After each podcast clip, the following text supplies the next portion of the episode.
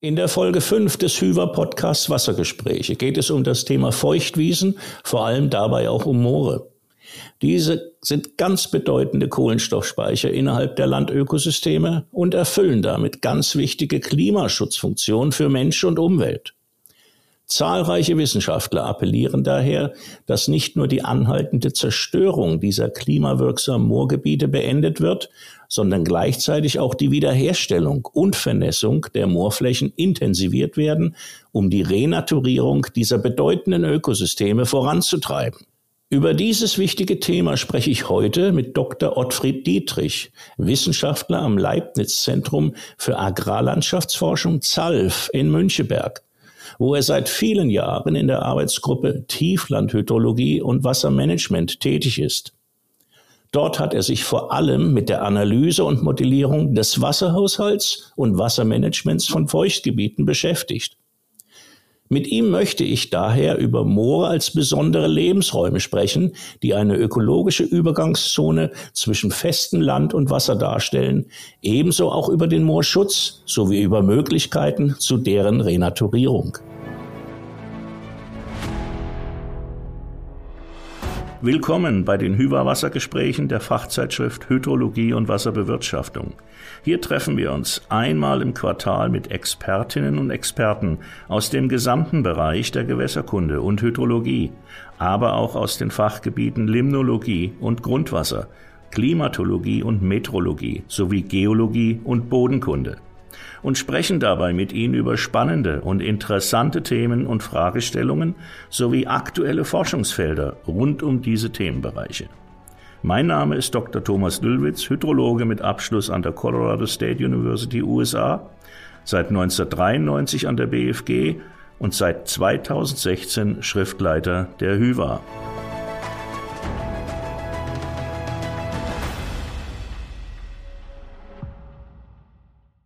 Moore können ganz bedeutende Funktionen im Naturhaushalt in einem intakten Feuchtezustand erfüllen.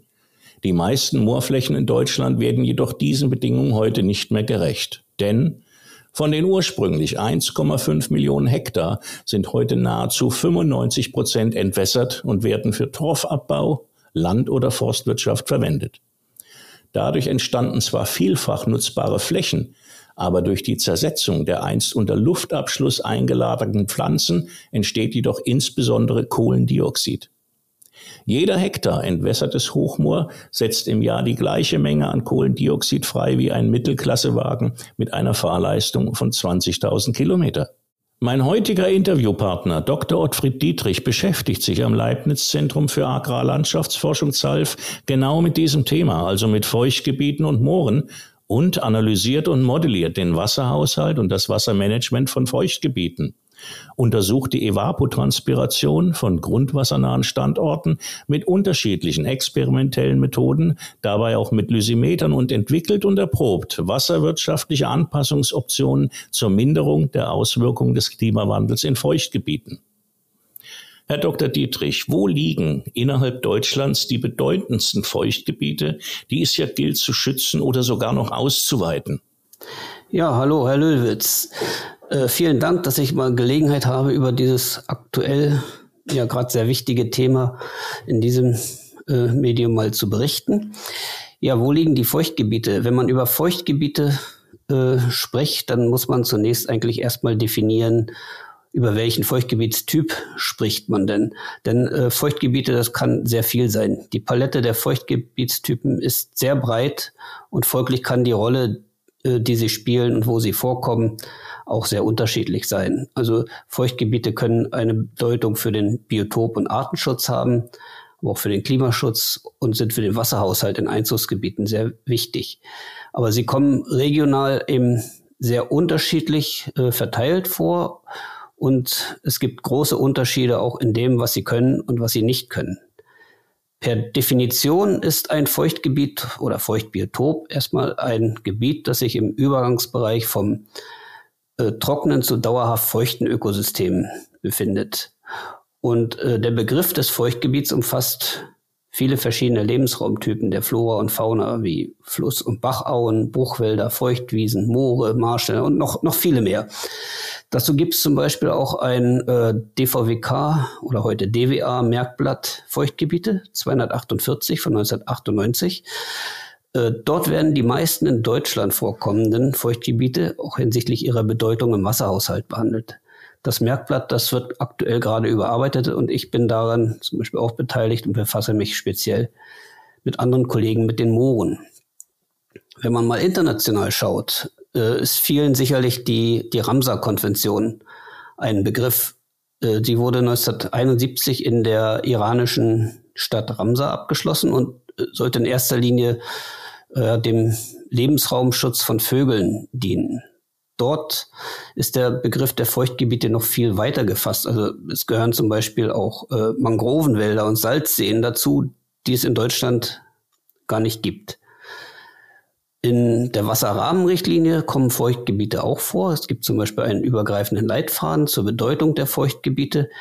Dort schaut man wieder weniger äh, auf die Feuchtgebiete in ihrer Rolle als Biotop, sondern vielmehr, was können sie für einen Beitrag zur Erreichung der guten Gewässerqualität leisten.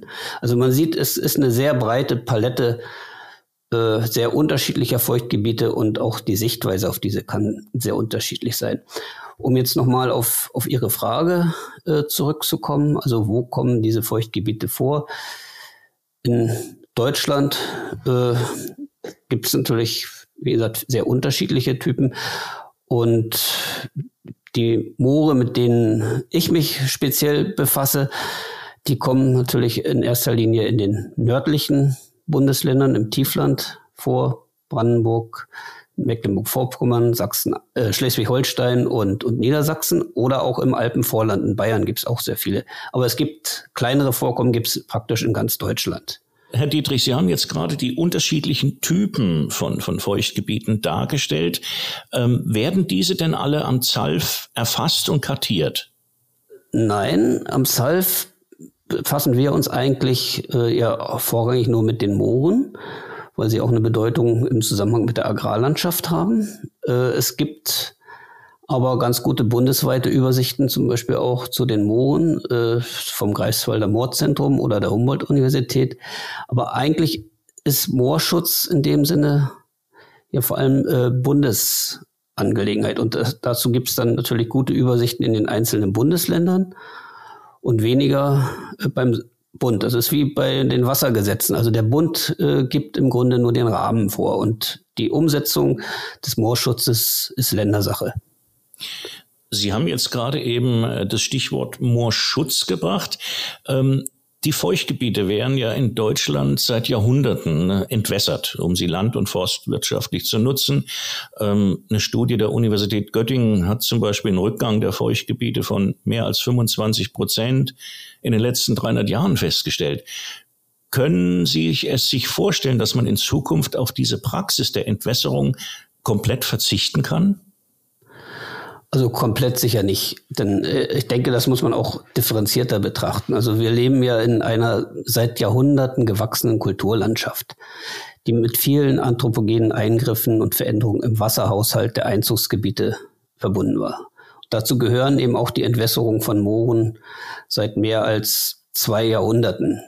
Das war eine gesellschaftliche Notwendigkeit. Die Bevölkerung musste ja auch ernährt werden. Man brauchte landwirtschaftliche Nutzfläche. So, die Folge ist aber, äh, dort, wo es einmal große Moorgebiete gab, gibt es heute nicht nur land- und forstwirtschaftlich genutzte Flächen, sondern auch Siedlungen, ja, Infrastruktur oder manchmal sind die Moore auch schon vollständig verschwunden. Also diese Gebiete wird man sicher nicht wieder in ursprünglichen zurück, Zustand zurückversetzen können. Und daher sollte man auch äh, sie weiter entwässern und nutzen können. Wo es allerdings noch wertvolle Reste von Mooren gibt, die ausschließlich land- und forstwirtschaftlich genutzt werden, dort könnte man die Entwässerung durchaus einstellen oder zumindest reduzieren. Das würde aber bedeuten, dass man äh, dort auch in die land- und forstwirtschaftliche Nutzung eingreift, zumindest an, äh, müsste die sich an höhere Wasserstände anpassen. Und dagegen gibt es natürlich auch äh, zum Teil großen Widerstand von den Flächeneigentümern und Nutzern. Das ist also kein einfacher Weg und auch ein sehr langwieriger Weg, wie die Erfahrungen der letzten 30 Jahre zeigen. Und auch kein ganz billiger Weg, wenn man das alles zurückschrauben will. Jetzt denken wir mal oder die Reste von Moorflächen, die Sie angesprochen haben, dass sich da prinzipiell eine Renaturierung oder äh, Wiedervernässung durchführen lassen kann. Lässt sich das dann problemlos an solchen Flächen umsetzen, die man eben erhoben hat, beziehungsweise wo es sich umsetzen lässt? Also problemlos auch nicht. Äh, denn aus meiner Sicht ist es immer ganz wichtig, möglichst gut zu planen, vorzubereiten damit solche äh, Renaturierungen auch erfolgreich sind. Also es gibt in der Vergangenheit einfach schon viel zu viele Beispiele, wo es am Ende nicht geklappt hat. Denn äh, auch aus rein äh, hydrologisch wasserwirtschaftlichen Gründen wird es nicht immer funktionieren, dass man wieder den alten Wasserhaushalt zurückbekommt. Es reicht nicht nur die Entwässerung äh, in dem Moorgebiet zum Beispiel einzustellen, weil die, die äh, Einzugsgebiete praktisch der Moorgebiete spielen auch eine große Rolle für den Wasserhaushalt. Und dort gab es natürlich auch viele Veränderungen, die sich so auf den Wasserhaushalt der Feuchtgebiete und Moore auswirken. Und das muss einfach mit berücksichtigt werden. Und wir dürfen auch nicht vergessen, dass es natürlich äh, bereits in den letzten Jahrzehnten, aber in der Zukunft ja noch wahrscheinlicher sehr große klimatische Veränderungen geben wird, die auch alle Folgen für den Wasserhaushalt haben. Und wenn man berücksichtigt, dass so eine Renaturierung eben ein sehr langwieriger Prozess ist, bei dem man nach fünf oder zehn Jahren ja oftmals noch gar nicht sicher sein kann, ob er überhaupt erfolgreich war, dann müssen diese Aspekte eben alle berücksichtigt werden. Und es kann auch sein, dass in vielen Gebieten das Wasser einfach nicht mehr ausreicht äh, eine wirkliche oder der wirkliche Erfolg einer Moorrenaturierung, das kann Jahrzehnte dauern. Und ob wir dann eben noch diese hydroklimatischen Voraussetzungen für einen intakten Moorwasserhaushalt oder Feuchtgebietswasserhaushalt haben, das ist immer nicht ganz sicher. Und das gilt es alles äh, in der Planung und in den Untersuchungen vorher mit einzubeziehen. Sie haben jetzt gerade eben die klimatischen Aspekte äh, von Feuchtgebieten, ganz speziell von Mooren eben äh, angesprochen. Ähm, und deren Bedeutung wird ja jetzt gerade hinsichtlich des Klimawandels immer wichtiger. Einige Bundesländer gehen Moorschutzkonzepte an. Könnten Sie einmal nochmal darlegen, wie genau entstehen Moore? Ja, es gibt ja äh, den einfachen, aber wie ich finde eben kurzen und genialen Satz von dem großen Moorforscher äh, Michael Suko, der nur vier Worte hat und der lautet, Moore leben vom Wasser. Und dieser Satz sagt eigentlich sehr viel, eigentlich schon fast alles darüber aus, wie Moore entstehen und wie sie existieren. Also wenn langfristig in einer Region Wasser im Überschuss vorhanden ist, dann können sich äh, durch die absterbende Vegetation und Sedimente dort Moore bilden. Die Vegetation, die dort wächst, muss natürlich an die feuchten Bedingungen angepasst sein. Nicht jede Pflanze kann das äh, und kann dort überleben und auch nicht jede Pflanze kann Torf bilden. Es gibt aber eine ganze Reihe von Pflanzen, die das können. So, und welche Art in einem Moor vorkommt, das hängt dann wiederum vom Wasserhaushalt und auch vom Nährstoffstatus in diesem Moor ab.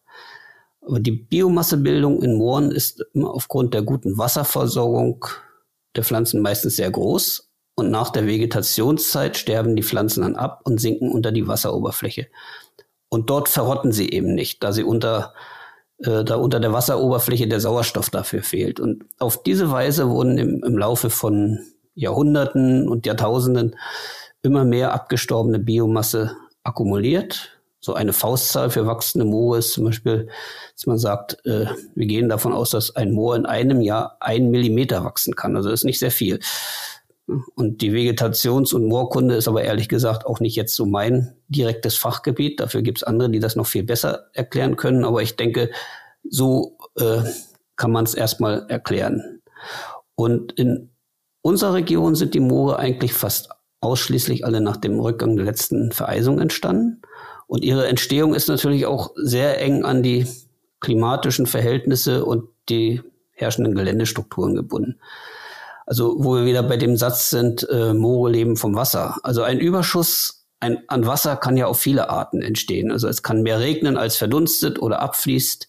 Oder es kann Wasser aus einem Einzugsgebiet zusammenfließen und nicht in tiefere Schichten versickern und abfließen und dadurch ein Überschuss sozusagen eine Vernässung entstehen. Und aufgrund dieser Vielfalt an Möglichkeiten, wie es dazu kommen kann, gibt es auch sehr viele unterschiedliche hydrogenetische Moortypen, die so alle ihre speziellen Eigenschaften haben. Jetzt kennt man ja, weil Sie gerade eben die verschiedenen Eigenschaften ansprechen, ähm, die Unterschiede zum Beispiel Nieder- und Hochmoor. Ähm, wie würden Sie darstellen, wie die beiden sich unterscheiden? Was ist deren Unterschiede? Und wie groß ist die Verbreitung in Deutschland? Ja, also hydrologisch und auch standortökologisch lassen sich die vom Regenwasser versorgten Hochmoore äh, von den Grund- und Oberflächenwasser gespeisten Niedermooren unterscheiden. Also beide unterscheiden sich zunächst in ihrer Wasserversorgung und folglich eben auch in der Nährstoffverfügbarkeit und letztlich in der Vegetation, die den Torf bildet. Also die Hochmoore, die auch Regenmoore genannt werden, gibt es in Deutschland vorwiegend nur in den niederschlagsreichen Bundesländern, also Schleswig-Holstein, Niedersachsen und Bayern oder auch kleinere Vorkommen in Mittelgebirgslagen. Hochmoore sind äh, sehr nährstoffarm, weil sie eben keinen Zufluss von nährstoffreichem Wasser aus dem mineralischen Einzugsgebiet erhalten. Typische Vegetation und Torfbildner äh, sind die Torfmoose. Und die Entstehung eines Hochmoors hängt aber letztendlich auch nicht nur von der Höhe des mittleren Niederschlags ab. Das Wasser darf zum einen nicht in tiefere Schichten versickern oder das Moorgebiet muss also nach unten dicht sein oder es darf auch nicht oberflächlich abfließen. Einmal ganz einfach gesagt, und die Verdunstung muss äh, kleiner als der Niederschlag sein. Daher gibt es zum Beispiel in, in Nordskandinavien auch Hochmoore bei viel geringerem Jahressummen äh, an Niederschlag als bei uns, weil dort zum Beispiel die Verdunstung viel kleiner ist. Oder in südlicheren Breiten, wo es zum Teil noch höhere Niederschläge gibt, gibt es eben keine Hochmoore, weil die Verdunstung viel höher ist. So, und die andere Moorart, also die Niedermoore, äh, die gibt es eigentlich in, in Deutschland in allen Bundesländern, nur eben nicht überall gleich häufig. Die bedeutendsten Vorkommen gibt es auch wieder in den nördlichen Bundesländern Schleswig-Holstein, Niedersachsen, Mecklenburg-Vorpommern, Brandenburg und eben auch in Bayern im Alpenvorland. Und die Niedermoore sind viel nährstoffreicher als Hochmoore. Torfbildende Arten sind dort vor allem Seggen, Schilf oder auch Erlenbruchwälder. Und sie können eben ihren äh, Zufluss aus dem Einzugsgebiet über das Grundwasser oder über Oberflächengewässer erhalten. Und ohne diesen Zufluss können sie langfristig nicht existieren. Und ihre Einbindung praktisch, wie sie in den Wasserhaushalt des Einzugsgebietes integriert sind, äh, kann sehr vielfältig sein und daher am Ende auch wieder ihre Bedeutung für den Wasserhaushalt. Ja, wenn man insgesamt nochmal auf Deutschland guckt, äh, so sprechen wir heute von 1,8 Millionen Hektar organische Böden. So steht es in der Moorschutzstrategie des Bundes. Ich kenne auch ältere Zahlen. Dort ist man immer von 1,4 Millionen Hektar Mooren ausgegangen, ungefähr eine Million Hektar Niedermoor, 0,4 Millionen Hektar Hochmoor. Diese Unterschiede, das liegt einfach äh, daran, wie streng man die Definition für Moore nimmt. Also nach der DIN-Definition äh, ist ein Gebiet ein Moor, wenn die Moormächtigkeit größer als 30 Zentimeter ist und der Gehalt an organischer Substanz größer als 30 äh, Gewichtsprozente beträgt. So und nach dieser Definition für die organischen Böden kann eben durchaus einer dieser Kriterien unterschritten sein. Sie haben ja als organische Böden da für, äh, immer noch eine große Bedeutung, gerade für den Klimaschutz. Wir haben vorhin ähm, die Bedeutung der Moore hinsichtlich Klimawandels mal angesprochen. Worin liegt denn die besondere Bedeutung der Moore für den Klimaschutz? Ja, Moore speichern eigentlich erstmal mehr Kohlendioxid als jedes andere Ökosystem der Welt. Zum einen speichern sie natürlich den Kohlenstoff in ihrem Torfkörper, der in den Jahrtausenden zuvor dort äh, akkumuliert wurde. Aber wachsende, intakte Moore erhöhen diesen Kohlenstoffvorrat natürlich auch immer noch weiter. Dagegen setzen äh, entwässerte oder zu trockene Moore den in der Vergangenheit gespeicherten Kohlenstoff als Treibhausgas wieder frei. und speichern keinen neuen. Sie tragen also so noch zur Treibhausgaserhöhung äh, dazu bei.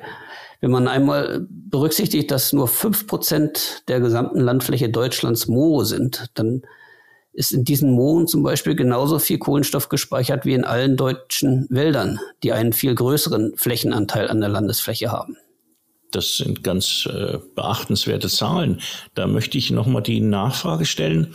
Ähm, was macht jetzt die besondere Rolle äh, von Mooren im Wasserhaushalt von Tieflandeinzugsgebieten aus? Ja, wie schon gesagt, der Wasserhaushalt von, von Mooren unterscheidet sich äh, sowohl von dem Wasserhaushalt von terrestrischen Flächen als auch vom Wasserhaushalt rein aquatischer Flächen. Also Moore haben erstmal eine große ökologische Bedeutung als, als Lebensraum für viele seltene Pflanzen und Tierarten. Das kommt mir häufig auch zurzeit etwas zu kurz, wahrscheinlich weil es auch nicht gerade so aktuell ist, wie zum Beispiel die Bedeutung für das Klima. Äh, das natürlich auch, wie schon gesagt, eine große Bedeutung hat, insbesondere auch für die globalen Treibhausbilanzen, wenn wir an die Moore weltweit denken.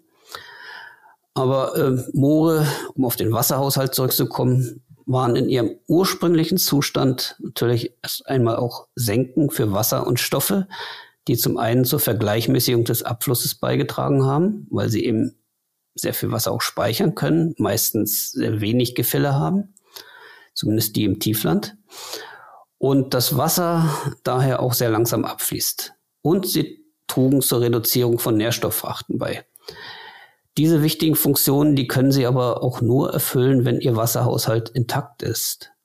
Und aus letzteren darf man aber auch nicht gleich ableiten, dass sie das heute auch noch alle in gleicher Weise und Umfang könnten. Also Nährstofffrachten, die wir vor einigen Jahrhunderten äh, hatten und und die, die heute so in der Landschaft unterwegs sind, die sind sicher nicht vergleichbar. Die Fließbahnen des Wassers äh, können infolge von vielen Veränderungen in den Einzugsgebieten andere sein, als es mal waren.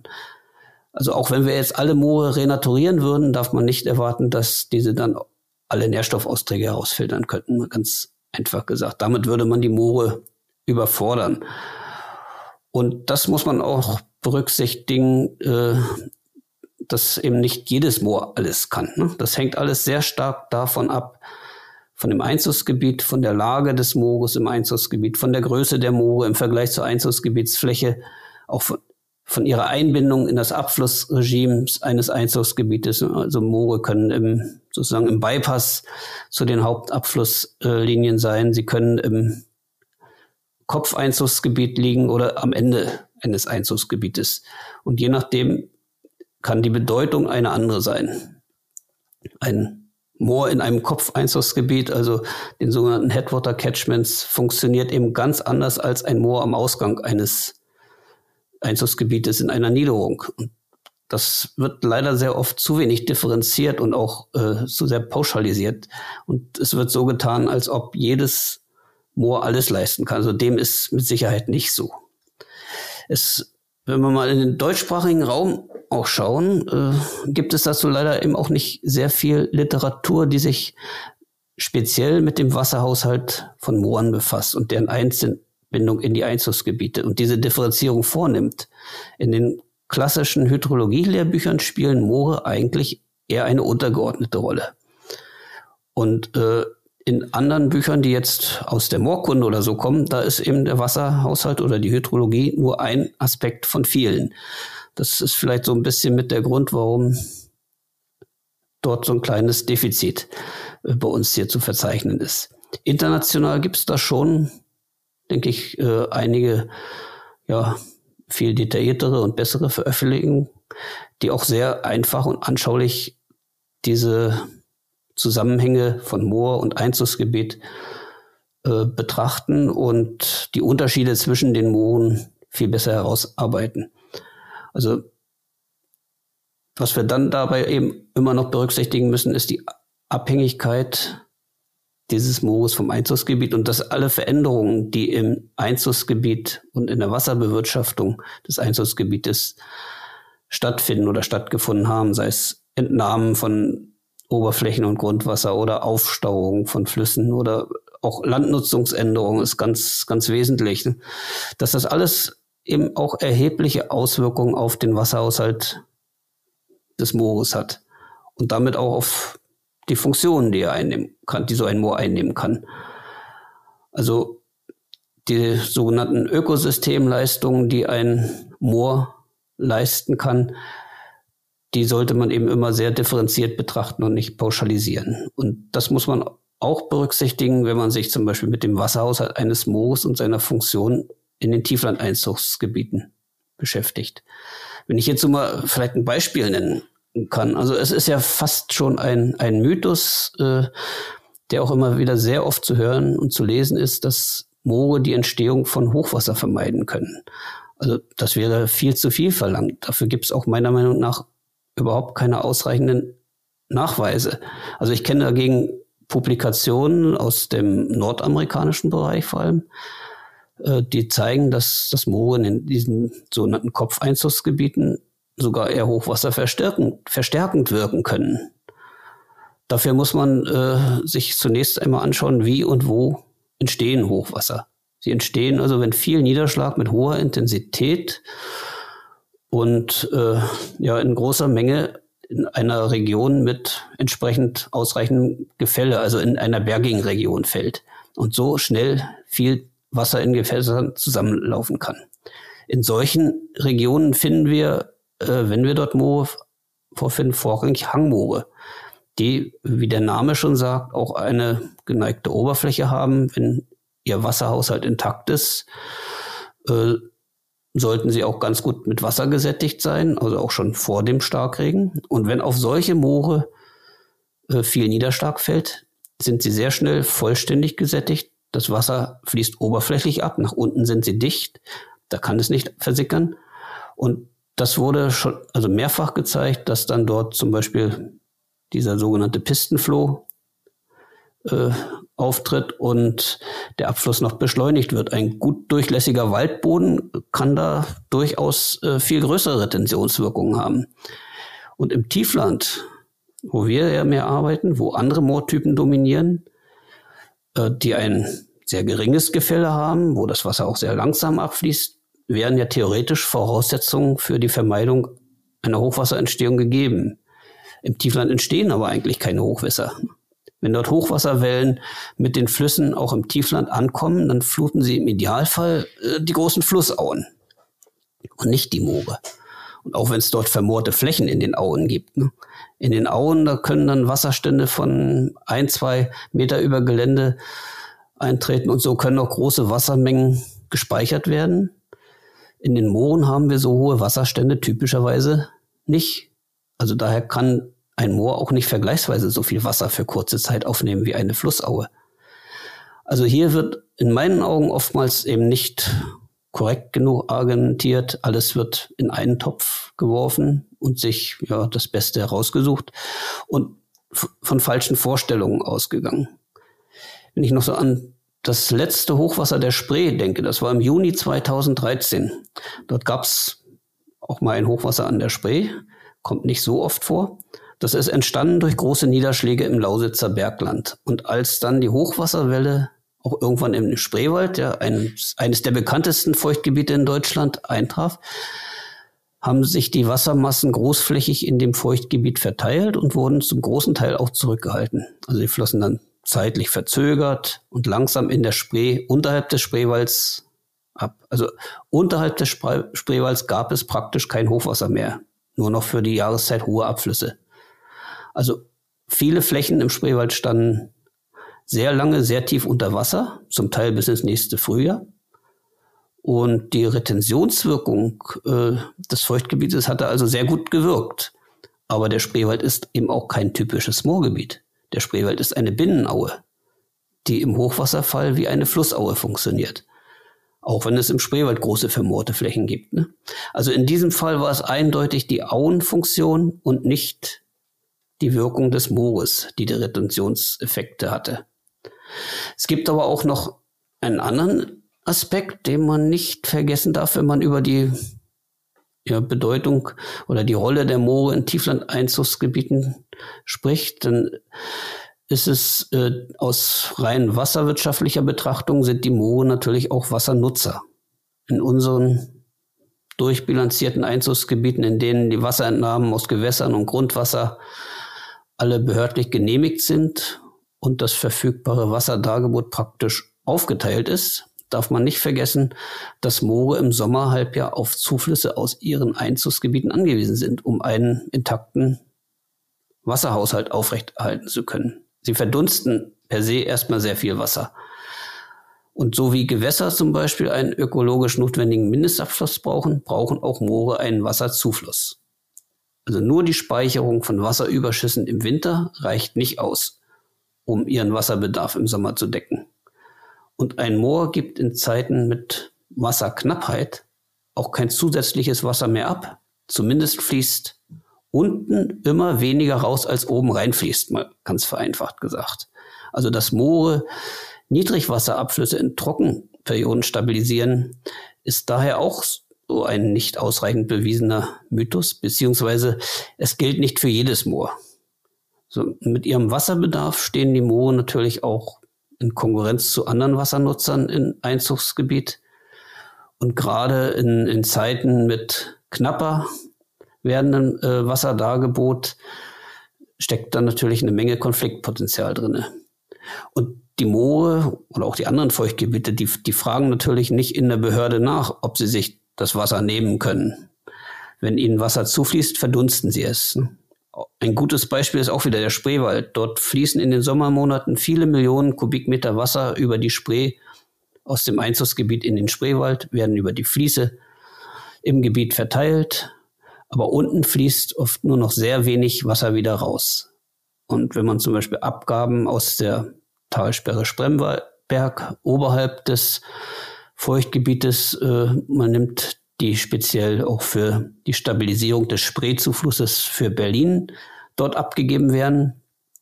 Dann werden die zum größten Teil im Spreewald verbraucht. Und das kann man auch nicht verhindern. Also wenn man das verhindern wollte, müsste man das Wasser um den Spreewald herumleiten. Äh, das gehört sicherlich auch zur Wirkung eines Feuchtgebietes im Einzugsgebiet. Jetzt haben Sie sehr anschaulich die, die Rolle von Mooren im Wasserhaushalt beschrieben. Ähm, sehen Sie denn Chancen, aber auch auf der anderen Seite Probleme, ähm, dass die Moore wieder ihre ursprüngliche Rolle, ähm, also die Regulierung des Wasserhaushalts einnehmen können?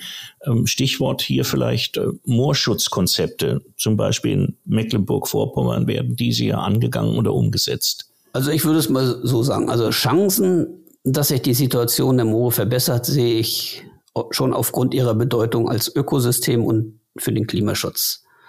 Auch wenn die deutschen Moore jetzt kaum das Weltklima retten werden. Aber beides hat natürlich eine sehr große Bedeutung und auch eine noch zunehmende Bedeutung. Und, und beides funktioniert nur, wenn der Wasserhaushalt der Moore intakt ist.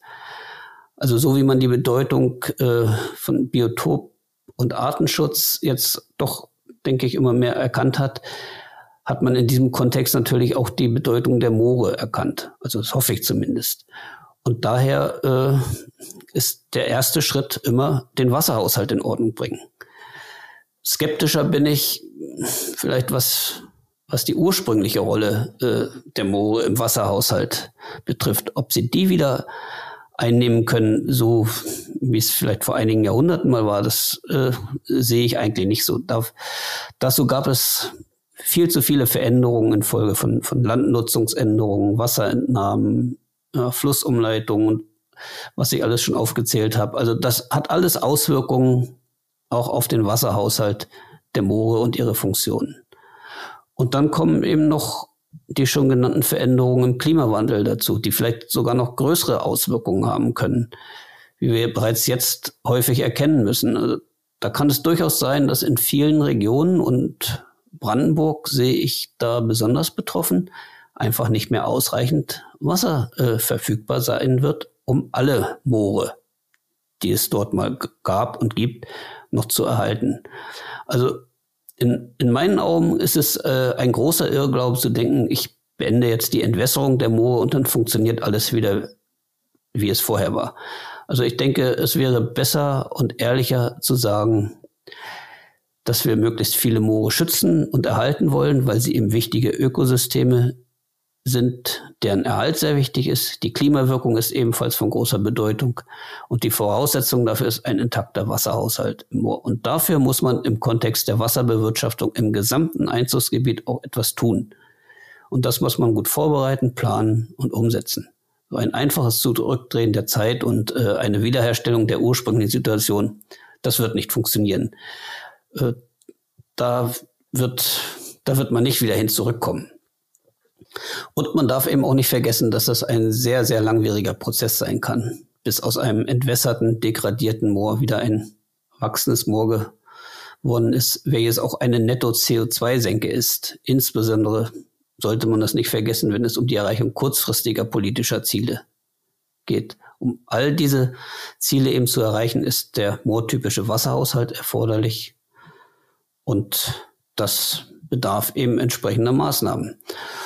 Und wie schon gesagt, wir dürfen ihn nicht erwarten, äh, dass wenn wir den Wasserhaushalt der Moore wieder in Ordnung bringen, dass wir dann keine Probleme mehr im Wasserhaushalt unserer Einzugsgebiete haben. Also zumindest hier bei uns kann man oftmals den Eindruck gewinnen, äh, dass das so gedacht wird. Also Hoch- und Niedrigwasser werden aufgrund der klimatischen Veränderungen trotzdem nicht zu vermeiden sein. Und die Wasserbewirtschaftung im Einzugsgebiet wird auch nicht einfacher nur wenn wir die Moore renaturieren. Aber trotzdem ist es notwendig, dass wir es machen. Und um vielleicht auch nochmal auf die Probleme, äh, die natürlich besonders gravierend sind, zurückzukommen. Also in meinen Augen ist das größte Problem in der großflächigen Umsetzung eigentlich nach wie vor der Widerstand von Flächennutzern und Eigentümern gegen so eine Wiedervernässung oder auch nur gegen die Anhebung der Wasserstände. Sie befürchten ja unter anderem den Wegfall ihrer Flächen für die Nutzung, auf die sie zum Teil wirtschaftlich auch angewiesen sind, oder eine Entwertung ihrer Flächen. Also diese Sorgen, die, die kann ich durchaus äh, nachvollziehen. Hinzu kommen die hohen Kosten für Flächenerwerb oder auch notwendige wasserbauliche Arbeiten. Also das ist zumindest meine Erfahrung aus den letzten 30 Jahren Forschung auf diesem Gebiet. Wir haben jetzt über die, über die Bedeutung von Mooren hinsichtlich äh, ihrer Ökosystemleistung, aber auch zum Wasserhaushalt hingesprochen. Erkennen Sie in Deutschland einen Trend äh, hinsichtlich der Wiedervernässung von Mooren? Ja, auf jeden Fall. Also äh, es gibt schon sehr, sehr viele Projekte, äh, die dort angegangen wurden. Auch oftmals sind sie natürlich auch noch im äh, Anfangsstadium. Äh, und man weiß noch nicht, ob sie auch wirklich erfolgreich sein werden, denn es gab auch schon viele Fehlversuche, muss man einfach auch so sagen. Es ist auch keine Sache, die nur einmal angestoßen werden muss und dann von alleine läuft. Also das ist auch langfristig äh, mit Aufwand verbunden und mit Kosten verbunden.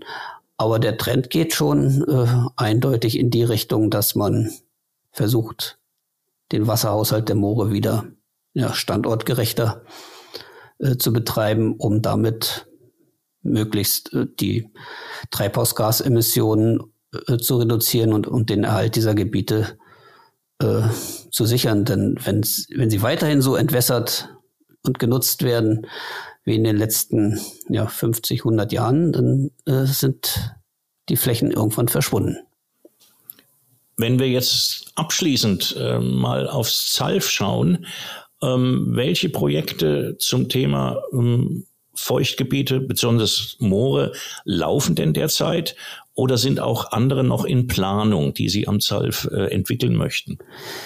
Also wir haben zum Beispiel ein Projekt gerade noch am Laufen, wo wir mittels Lysimeteruntersuchungen noch besser die Zusammenhänge zwischen Wasserhaushalt, Grundwasserregime, Stoffumsetzungsprozessen und Treibhausgasemissionen auf einem stark degradierten Anmoorstandort untersuchen.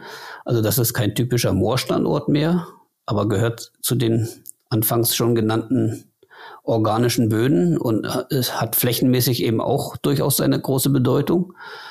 Und diese Erkenntnisse sollen unter anderem dazu dienen, äh, die unterschiedlichen Prozesse noch besser zu verstehen und dann vorhandene Agrarökosystemmodelle bei uns hier im Hause zu verbessern, um diese dann äh, für großflächige Aussagen auch noch besser anwenden zu können. Und äh, wir beginnen jetzt gerade ein, ein neues Projekt. Äh, dort geht es um den Anbau von Paludikulturpflanzen auf degradierten Moorböden. Interessanter Begriff. Ne? Paludikulturpflanzen, das sind Pflanzen, also die mit sehr hohen, also moortypischen Wasserständen klarkommen und deren Biomasse aber verwertet werden kann. Sei es als, als Baustoff, Rohstoff für verschiedene Produkte oder auch energetisch.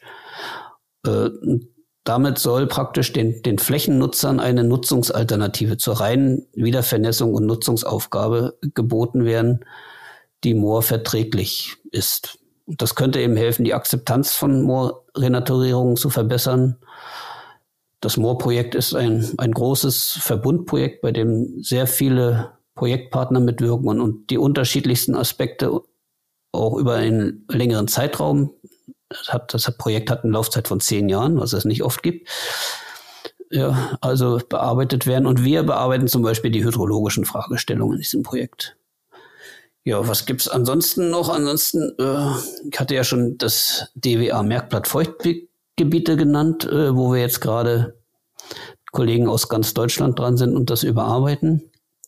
Es gibt aber auch noch ein anderes DWA-Merkblatt, was ich sehr interessant finde. Äh, das hat den Arbeitstitel Wiedervernässung von Mooren. Und zwar genau, weil dieses Thema zurzeit so aktuell ist und es einen riesigen Bedarf in der Praxis gibt, das vorhandene Wissen dort anwendungsbereit zu bündeln. Allerdings wurde hier die Arbeit auch gerade erst begonnen. Äh, wir sind erst seit ja, wenigen Wochen oder Monaten praktisch dabei und sind aber schon gut vorangekommen. Vielen Dank für die Projektübersicht. Ähm, und das macht deutlich, dass das ZALF ähm, sich auch weiterhin noch ähm, mit dem Thema Mooren beschäftigen wird. Sehr interessant. Herr Dr. Dietrich, vielen Dank für Ihre Beteiligung an dem Hüver-Podcast zum Thema Feuchtgebiete und Moore. Es war außerordentlich interessant, die Bedeutung von Mooren im Landschaftswasserhaushalt von Ihnen so vielfältig und fundiert äh, erklärt bekommen zu haben. Aber auch vor allem, das wurde deutlich über den notwendigen Schutz von Feuchtgebieten, aber vor allem eben auch Mooren, das eben angesprochen zu haben. Besten Dank. Ja, vielen Dank auch nochmal von meiner Seite. In der nächsten Folge spreche ich mit Professor Axel Bronstadt Wissenschaftler und Hydrologe an der Universität Potsdam in der Arbeitsgruppe Hydrologie und Klimatologie über das Thema Sturzfluten und Starkregen. Sturzfluten treten meist als lokale Niederschlagsereignisse auf und werden in Deutschland immer häufiger beobachtet und nehmen dabei auch an Intensität zu. Sowohl das gesellschaftliche, aber auch politische Bewusstsein für diese extremen Niederschlagsereignisse muss weiterentwickelt werden. Anpassungen und Lösungen aus der Forschung können helfen, diesen zukünftig zu begegnen und damit Städte und Regionen besser darauf vorzubereiten.